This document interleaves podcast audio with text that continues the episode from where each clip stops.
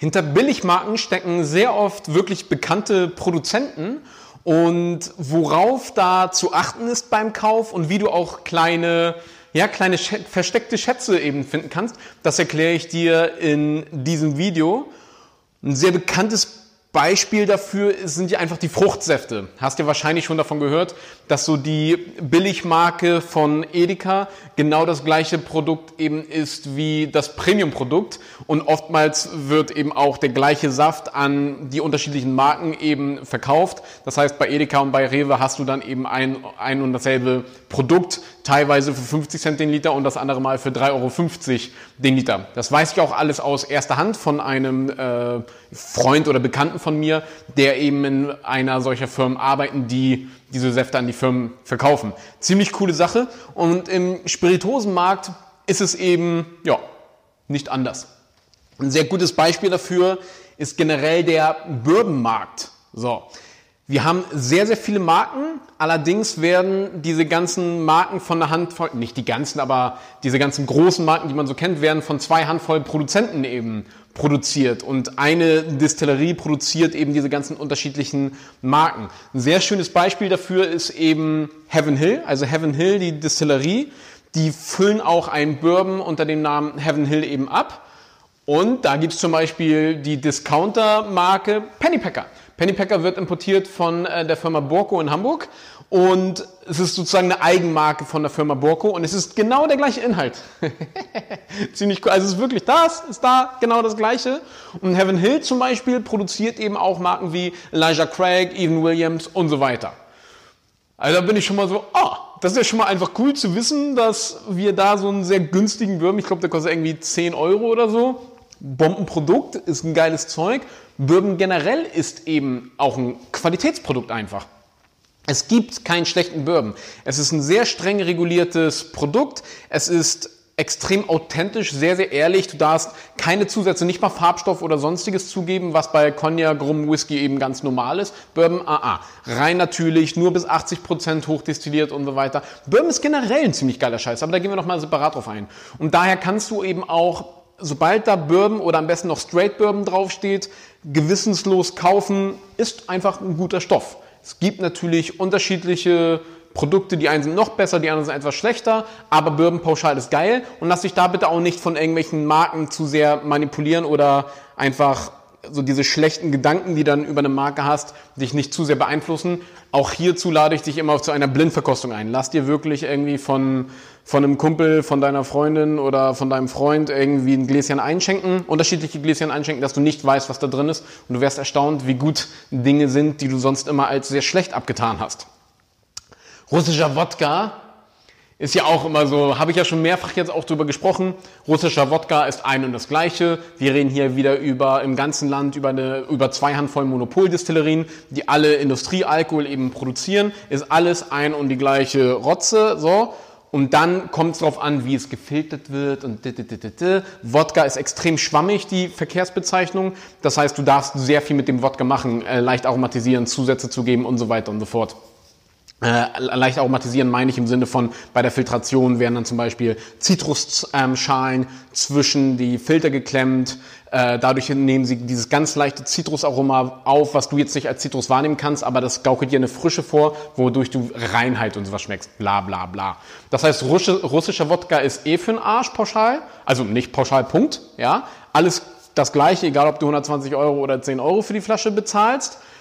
Und das, was du an Unterschied schmeckst, ist halt eine Manipulation. Und ja, generell sind auch beim Wodka diese großen Marketingfirmen, ja, ob da jetzt irgendwie so eine Gans drauf ist oder nicht, äh, fast alle davon sind Industriealkohol runterverdünnt und in die Flasche gepackt. Es ist kein hochwertiges Produkt. Wenn du geilen Wodka trinken willst, den es durchaus ja auch gibt, greif auf Dinge zurück wie den Freimut-Wodka von Florian. Geiler Stoff, ehrlicher, authentischer Stoff. Oder der Rycorn von der Spreewood-Distillerie. Das ist Wodka mit Charakter, geiler, handgemachtes Zeug. Das ist Bombe. Sowas kannst du kaufen. Wodka pauschal, naja. Ob du jetzt, und worauf ich hinaus will, ob du dir jetzt die 7 Euro Flasche beim Discounter kaufst oder das 30 Euro Marketing, aufgeblähte Marketing Designprodukt ist quasi auch der gleiche Inhalt. Äh. So. Und Gin, tada, Lieblingsthema, Folge 9 bitte einmal da anhören, wo ich eben sehr auf die Kosten äh, eingehe von Marketingprodukten und das eben auch bezogen auf den Gin. Also zieh dir die unbedingt rein, verlinke ich auch nochmal unten unter dem Video. Ähm, da will ich jetzt auch nicht weiter drauf eingehen, weil da sonst wiederhole ich mich da zu sehr. Was da sehr faszinierend ist, ist eben einfach, dass bei diesen ganzen Designprodukten oder diese ganzen Hipster-Gins, nenne ich sie mal ganz gerne, irgendwelche äh, irgendein billiger Inhalt in eine sehr schicke Flasche gefüllt wird und wo du dann 35 Euro für den halben Liter bezahlst. Der Inhalt ist aber nichts wert. So, und es gibt dann zum Beispiel sehr gute Beispiele im Supermarktbereich, ja, der Henderson London Dry Gin, der in Zusammenarbeit mit Edeka und der Christiansen Spa, also dem Uwe Christiansen in Hamburg gemacht wurde. Geiler Stoff, kostet 12,50 Euro für 0,7 Liter, ist ein London Dry Gin. Das Ding ist hochwertiger als 90 Prozent dieser ganzen neuen Hipster-Gin-Marken. Kostet 12,50 Euro. Einziges Manko nur 40%, Prozent, aber naja, schmeckt gut, ist geiles Zeug, ist hochwertiger, richtig destillierter Stoff mit richtigen Zutaten, ja, mit echten Kräutern.